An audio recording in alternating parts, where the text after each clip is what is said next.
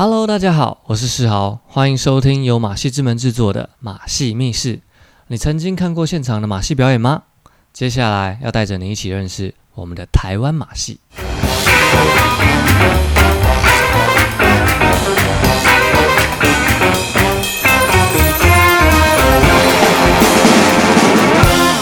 终于啊！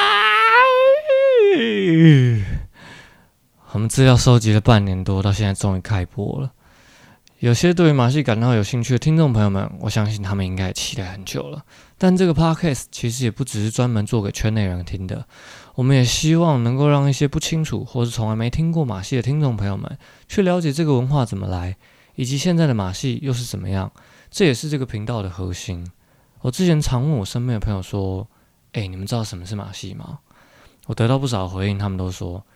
嗯，要不就跟动物表演有关，要不然就是街头艺人啊，或是太阳马戏团啊。当中还有一个朋友提到钻石夜总会，钻石夜总会大概是我高中那个年代在看的。那节目是由丽晶主持，我那时候常常会看到他们邀请一些拥有特殊专长的人士来进行一些表演，像什么椅子叠得非常高，然后人在上面倒立啊，或是用皮鞭。抽那个玫瑰花啊，什么什么等等的，但他们比较不会用马戏这个名词，多半是以特技表演或是杂技表演作为一个统称。那我简单的跟大家说一下，马戏这个字啊，它的英文是 circus，c i r c u s。如果你在 Google 上面去搜寻 circus 的话，那我想你大概只会搜寻到廖仁帅。Kid 跟林就是林柏森他们当时候因为裸奔，然后而创了一个搞怪的团体，就就是哭手的那一种。那我其实也蛮想问问看 Kid 他们当时候为什么会取名叫 Circus？他明明是听说我在上面查他们的资料，好像是音乐的，我也真的不懂为什么他们要取名叫 Circus。好，不管，反正他们在他们他们他们所做的 Circus 并不是我们在做的 Circus 啦。那如果你在 Google 搜寻上面再多加入一个名词，你搜寻当代啊，你别没不要打不要打中文，你打英文，当代的英文是 contemporary，c o n t e m p o r a r y，然后再输入 circus，c i r c u s，contemporary circus，然后你点进去，然后再搜寻图片，你就会看到这个就比较接近我们现在台湾马戏在做的事情了哦。那我们冷知识小补充一下，中文这个马戏的名词啊，是由中国的周恩来所发明的。周恩来啊，他是中华人民共和国的第一任总理，他也曾经是国民党的议员。小小声的，小小声的哈。那在马戏、特技、杂技这个名词当中，他们又有什么样子的区别？那其实这三个都在做同样的一件事情。就他们都有所谓的特技表演，就是 很技巧高超的一些东西。嗯，我觉得就拿不如啊，我我我举例好了，就好像脱口秀跟相声这两者，其实他们都是在用语言进行一种演出，那只是在形式上跟风格上有所不同。但马戏、特技跟杂技，那形式上又是哪里不同呢？接下来就会进入到我们这一期 podcast 的主题啦。台湾特技历史的发展脉络，如果我们要试图去区分这三者之间的区别的话，就得从台湾的特技历史开始讲起。那这个主题啊，总共会分成六集，分别讲述民国三十八年到现在一百一十年这之间的一些特技历史发展。究竟马戏是从什么时候在台湾开始发展的呢？特技杂技这一词又到底是从哪里来啊？我还记得以前我大学就是念戏曲学院的时候，我有念到所谓的中国杂技史，书中里面说到杂技它是一种统称，而特技也刚好就是里面其中一些项目。当然还有所谓的什么脚底戏呀、摆戏呀，反正各式各样的词很多非常多，都统称叫做杂技。那中国杂技史里面也说到，马戏里面也是杂技的一种。就是杂技底下的一个名词，但他们在这里说的马戏是以动物表演为主的那种，才叫做马戏，跟刚刚我们要你们在 Google 搜寻上面的 Contemporary Circus 这个当代马戏看到的是截然不同的。那马戏跟杂技这两个名词，也曾经在二零一九年的高雄卫武营平台被好好的争论过一番。我跟你讲，我那个时候非常非常兴奋，那时候在吵这件事情的时候，我一直在想，这个身份认同到底是什么。好，我们继续讲下去。第一次听到马戏的听众朋友们，如果对马戏有兴趣的话，我刚刚有说到那个高雄卫武营国家艺术文化中心，它在每年的十一月底都会举办所谓的马戏平台。我相信你去看过一轮，你很快就会知道马戏在做什么的。二零一九年的时候，当时马戏平台举办了一个叫做圆桌会议的论坛，这个论坛聚集了台湾各地的马戏艺术工作者，那还有很多的表演艺术圈的专业人士。一群人非常非常激烈的在讨论马戏跟杂技之间的区别。后来我们其实有一个结论，就是谈到现在马戏跟杂技的作品实在是太少了，我们根本就没有办法去分类什么是马戏，什么是杂技。这也因此激发了大家的共识，让许多的团队开始所谓的创作的道路。会议中里面有一个语坛人，他叫做郭亮庭，他当时候讲了一句我到现在都不会忘记的一句话。他说到，马戏除了透过创作来累积作品的广度，也得透过历史的研究来奠基马戏文化的纵深。哇操！我那时候听到这句话的时候，起鸡皮疙瘩到爆。那因为这句话让我萌生了我很想要做，就是很很想好好了解马戏的历史。这也是我们现在开 Podcast 促成的一个原因。那我们有前面有提到说，呃，我们要探讨民国三十八年到一百一十年。你有没有想过，为什么是民国三十八年呢？来，我给各位三秒钟的时间思考一下。我跟你讲，完蛋了，隔壁又在施工。我跟你讲，我只录这一次而已，我是不会再录第二遍的。好，一二三，答案是因为民国三十八年时，中国的国共内战，就是国民党跟共产党的战争。国民党当时被共产党打退到台湾，中国中华民国的中央政府也从南京迁移到最后的台湾，而这个时候的台湾啊，就是我们现在的中华民国。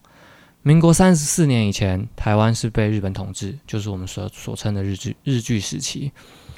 那因为当时候日本被美国丢了两颗原子弹在广岛跟长崎，日本他妈当然就宣布无条件投降啦，之后才进行所谓的政权转移。那民国三十四年那一年，正好就是世界第二次世界大战画下句点的那一年。我常常开玩笑的讲说，如果要谈论马戏跟杂技的话，就好像要谈论台湾跟中国的政治关系或是国际地位的关系。如果你没有搞清楚的话，你就会觉得那这两这两个有什么不一样？就好像今天我们在奥运上看到的，嗯，台湾代表队就叫 Chinese Taipei 嘛，啊，中华台北。啊，日韩的记者有部分媒体都就讲说，哎，哎，我们台湾队怎么样？怎么样？怎么样？那那到底是中华台北还是台湾啊？我搞不清楚到底是什么哎！哇哇哇！完蛋完蛋完蛋！喂，哦，我这边先卡一下，等下再继续哈。好的，非常快速的，我已经回来了，但前面已经过了两天的时间了。前面讲到，不管是台湾呐，或是中华台北，还是中华民国，我觉得这一题要交给有智慧的你们去做判断跟思考了。我觉得这是身为台湾人每一个人的课题。那如果在这一题你不知道怎么去从哪里下手的话，我建议各位去找一个一个频道，这是一个优质的频道，他们的名称叫做台湾 Bar，它的 YouTube 里面有一个单元是在讲台湾历史动画的影片，相信你可以在那里面。找到更多的理解。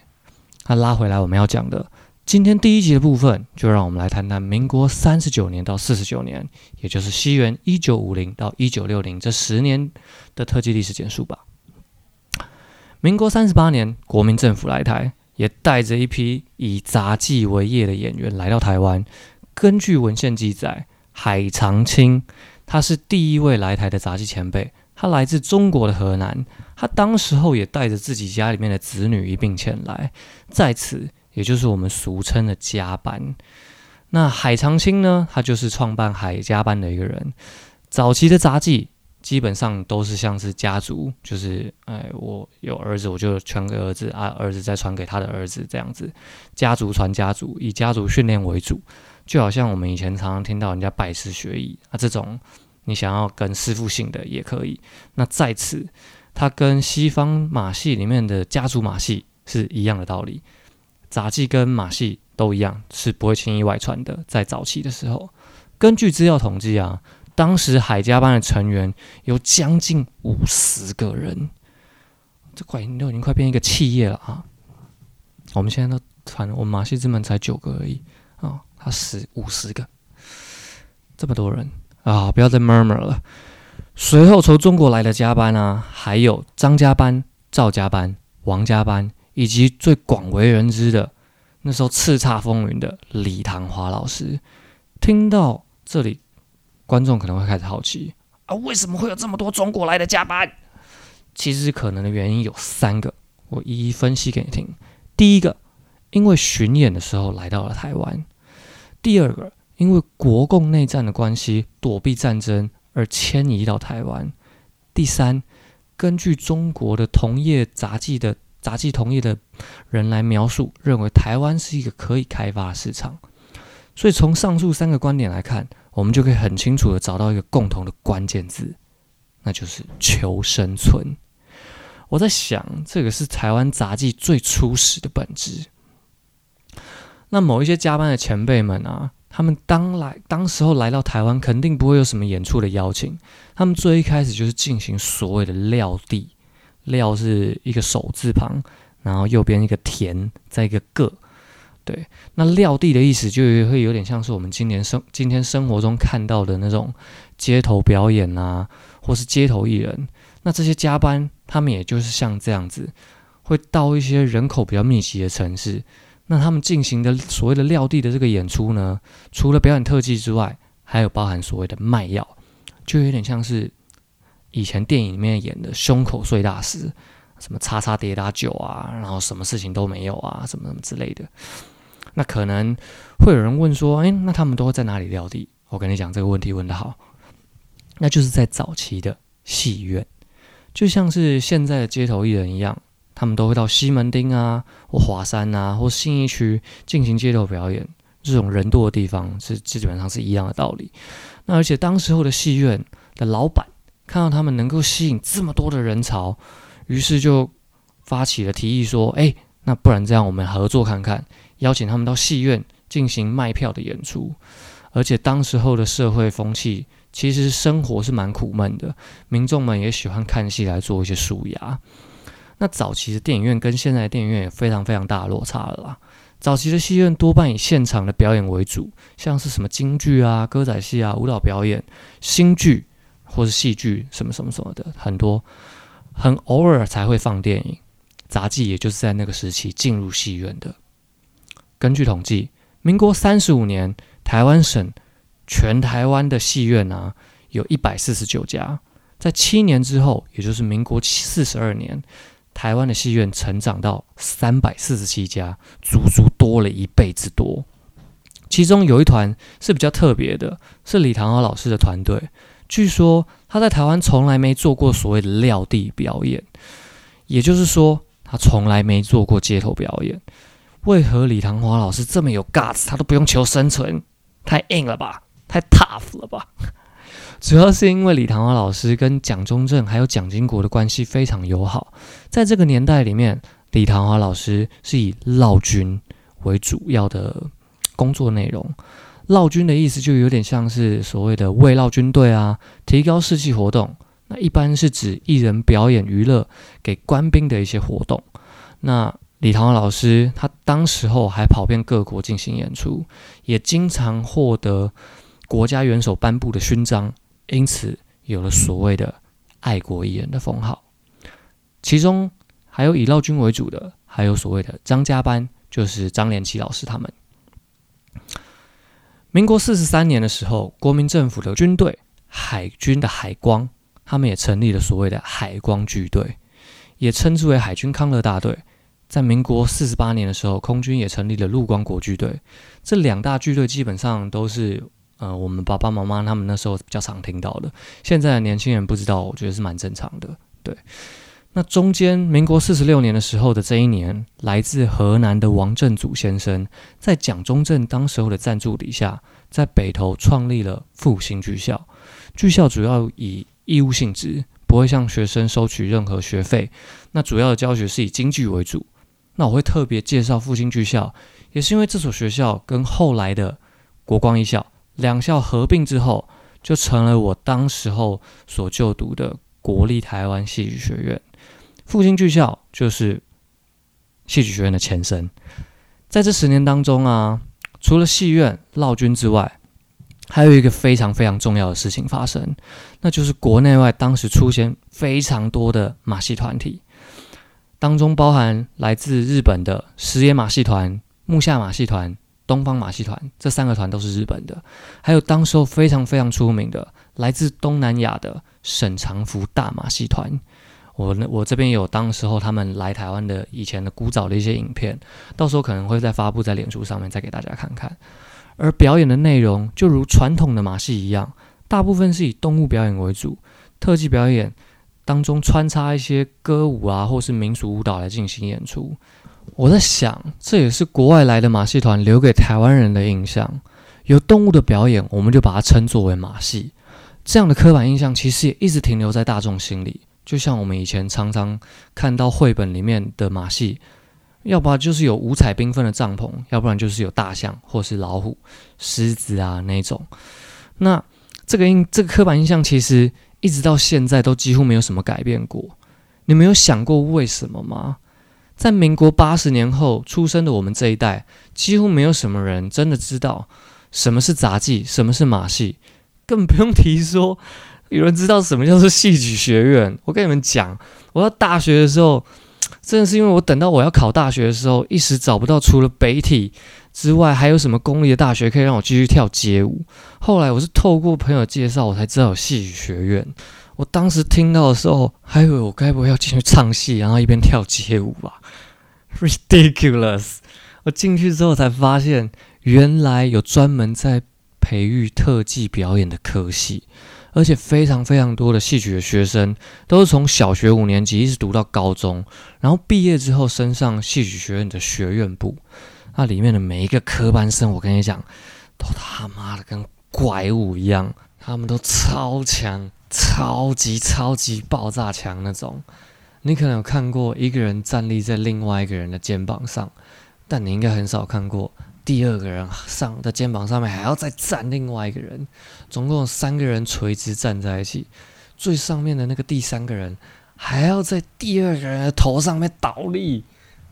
下面那个人脖子都已经粗的跟什么一样了？什么后空翻两圈啊，原地后手翻四十五十个，对他们来说都跟吃饭一样。还有人手上拿着七个圈圈，他一个一个往上丢，那最后还可以全部套在头上。我就在想，这这些人这么厉害，为什么我以前都不曾看过这些人？而且还有他们的老师，那是不是更不得了了吗？这当时是我进入戏曲学院的第一个感受。好啦，整理到现在，我眼睛也快脱窗了，嘴巴超酸的。稍微总结一下，从上述提到的加班来台、杂技求生存的本质、杂技在戏院的蓬勃发展、爱国艺人李桃和老师的闹军、复兴剧校的成立、国内外在台湾表演的马戏团等等的，综合上述观点，我们可以看到杂技。在民国三十九年到四十九年这十年之间，遍地开花。我把这个时期称之为戏院时期。不知道你对于台湾特技起头的这十年之间所经历的任何事情有什么样子的感受呢？非常欢迎你们留言告诉我，又或是你们可以到脸书搜寻马戏之门的粉丝专业私讯我们提出你们的疑问。我非常非常乐意回答所有的问题，也很乐意一起讨论关于历史的发展，又或是你们可以跟我们分享你所知道的观点。下一集我们要来聊一聊下一个十年，民国四十九年到五十九年，也就是西元一九六零年到一九七零年的电视崛起时期。非常感谢你们的收听，今天的这一集就在这边告一段落喽。哦，对了。如果你还没有看过台湾的马戏表演的话，由马戏之门制作的马戏密室将会在这里抽出三名留言的听众朋友们。我们预计在八月二十号礼拜五的时间做一个线上的呈现，希望能够在那里遇见收听的你们。记得订阅我们，并打开通知，给我们五星好评。也不要忘了每个月三十号准时收听《马戏密室》，下次见，拜拜。